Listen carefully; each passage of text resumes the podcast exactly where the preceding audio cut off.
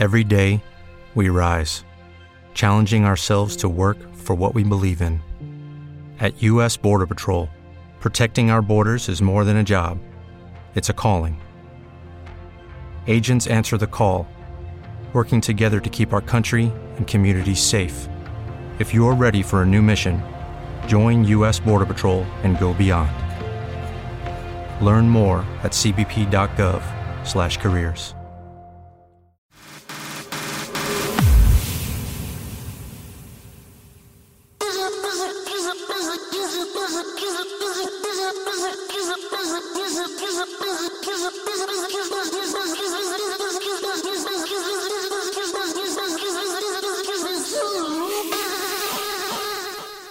Muy buenas tardes, comenzamos con un nuevo capítulo de Kick Show Roots, esta vez con uno de los padres del hardstyle, The Prophet.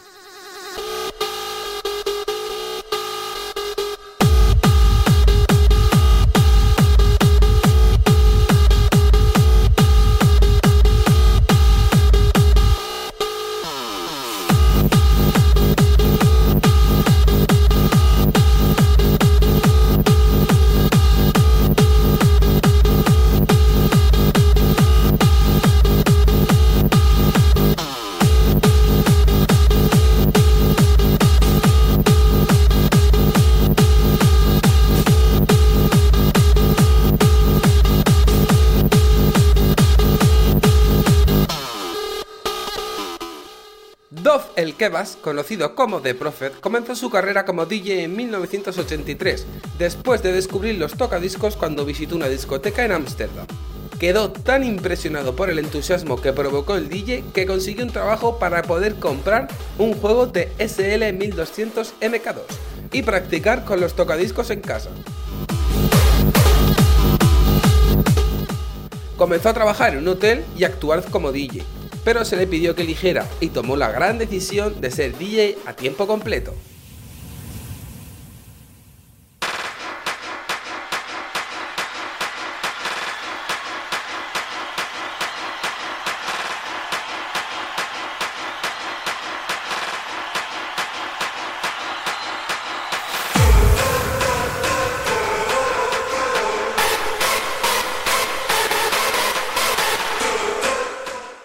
Movería esa discoteca en Ámsterdam durante aproximadamente dos años, hasta que cerraron la discoteca.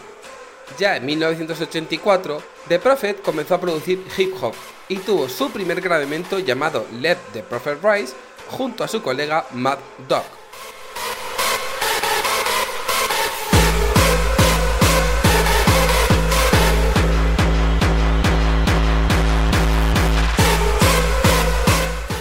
Pasaron todo el evento creando música con sintetizadores y samples en un intento de agregar su propio toque único a la noche. La fiesta fue todo un éxito, llegando a congregar 2.000 personas en 1988.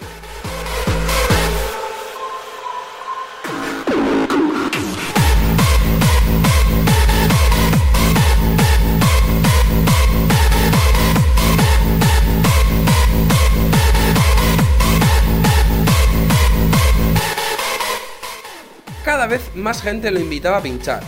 Organizaciones como Multigroup e ISP, más tarde conocida como Hellraiser, comenzaron a contratarlo de forma regular actuando en casi todos los eventos en Amsterdam y sus alrededores.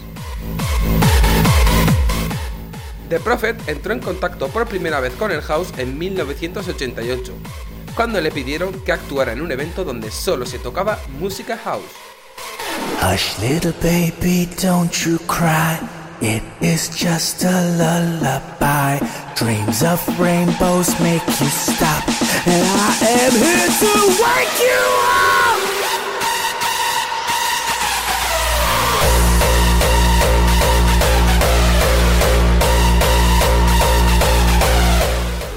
Ya en 1990 comienza a producir hardcore como uno de los pioneros, siendo parte de la generación Thunderdance y del primer equipo de DJs del mundo, The Dream Team.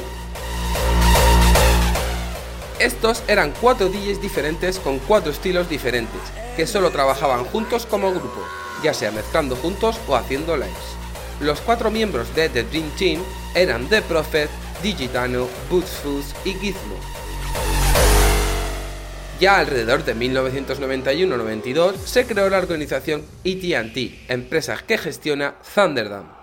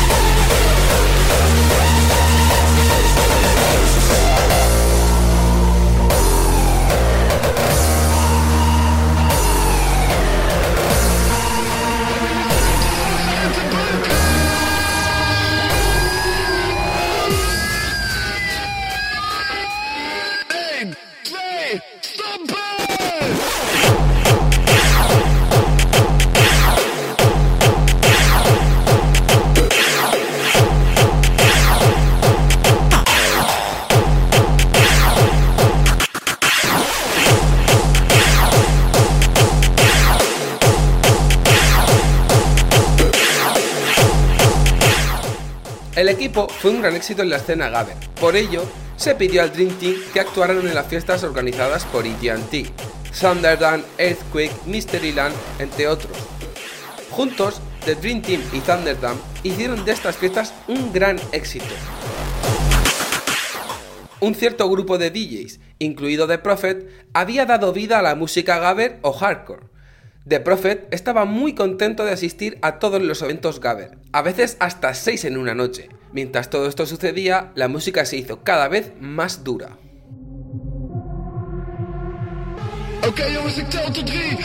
Cuando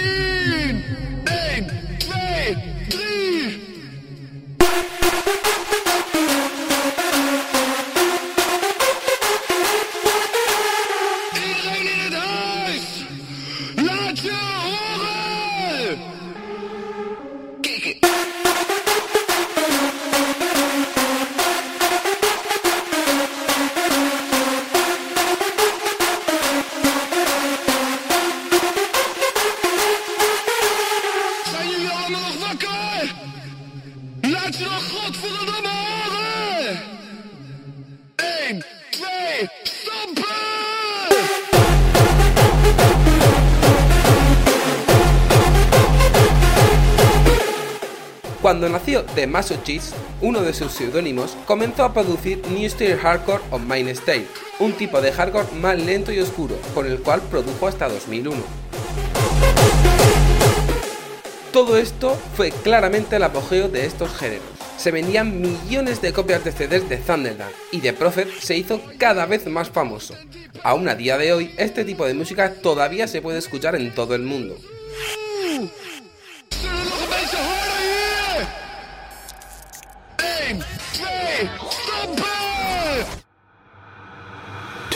Machine.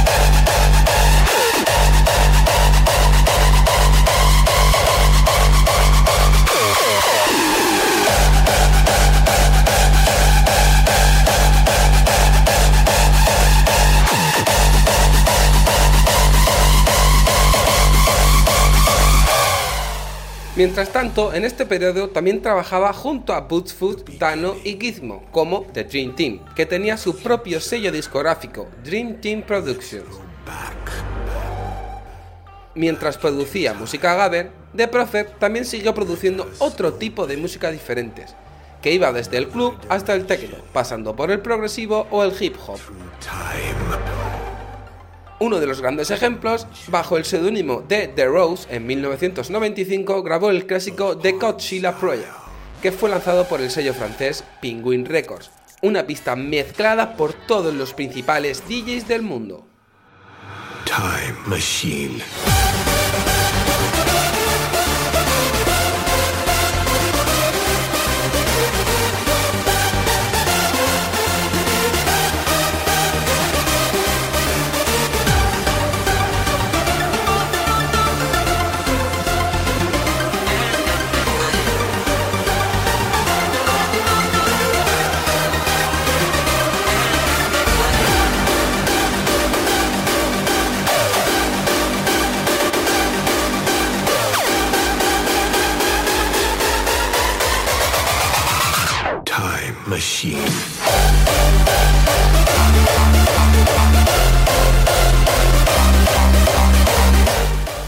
A The Prophet no le gustó el hecho de que la comunidad hardcore quisiera que la música se volviera más dura.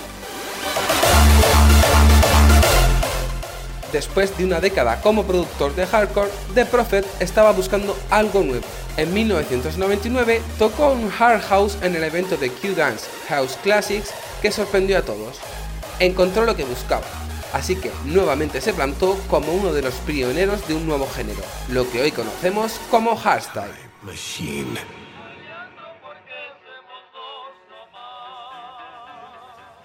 I'm going to put this record on the turntable. We're going to spin. It's going to go, go around and around and around. You said it's going to, and then it's never going to stop. And the music is going to come out of the speakers. Oh, the people, they're going to go so crazy. They're going to go non-stop.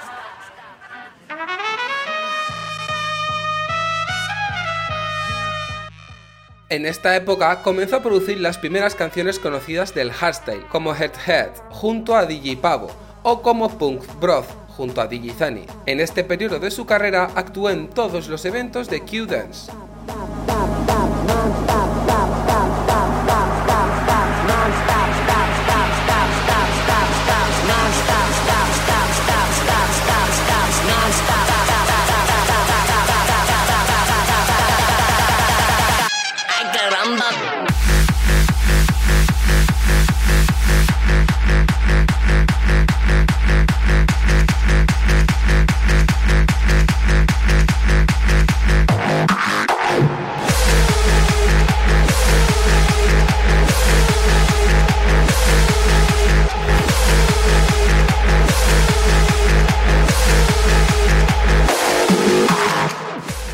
En 2002 fundó Scantrax Records, uno de los sellos discográficos de hardstyle más famosos de los Países Bajos, para así poder promocionar la versión holandesa del hard house, el hardstyle. Sintió que la música ahora era demasiado rápida y que los eventos ya no eran tan positivos como pensaba que deberían ser. La música ahora había vuelto a una velocidad de 140 BPM, que era una velocidad bailable.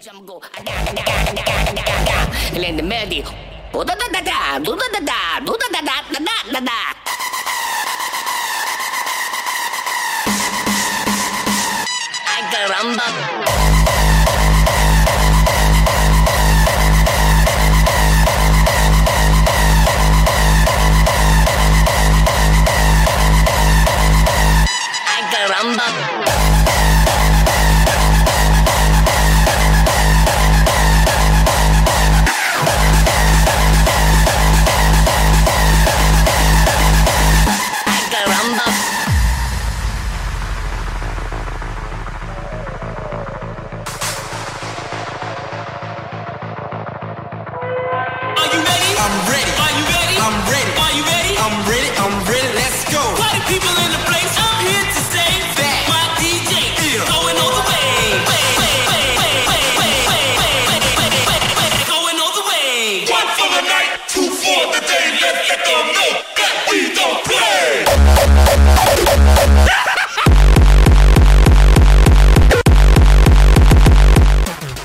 A The Prophet se le suele llamar el padrino del hardstyle, ya que es uno de los pocos artistas que ha logrado mantener una carrera próspera desde los primeros días hasta hoy a un gran nivel artístico.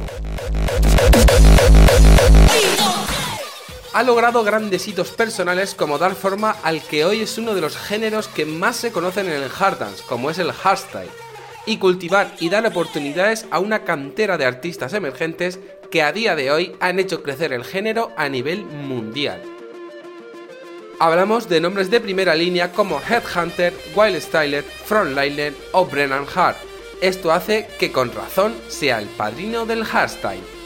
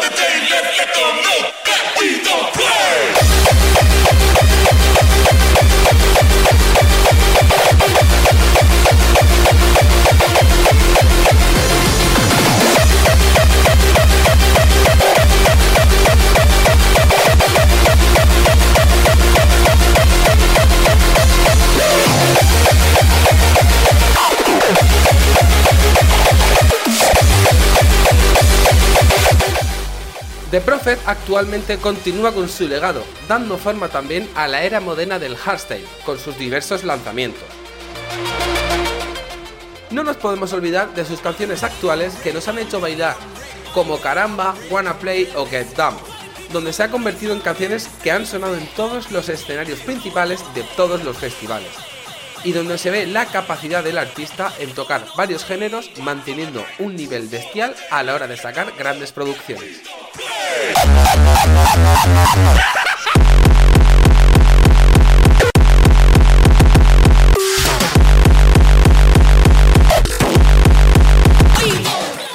Lo que estamos seguros aquí en Kick Show es que sigue siendo una parte importante de la escena hard dance y uno de los pilares de la escena. Nos escuchamos en el próximo Kick Show Roots. Wanna play?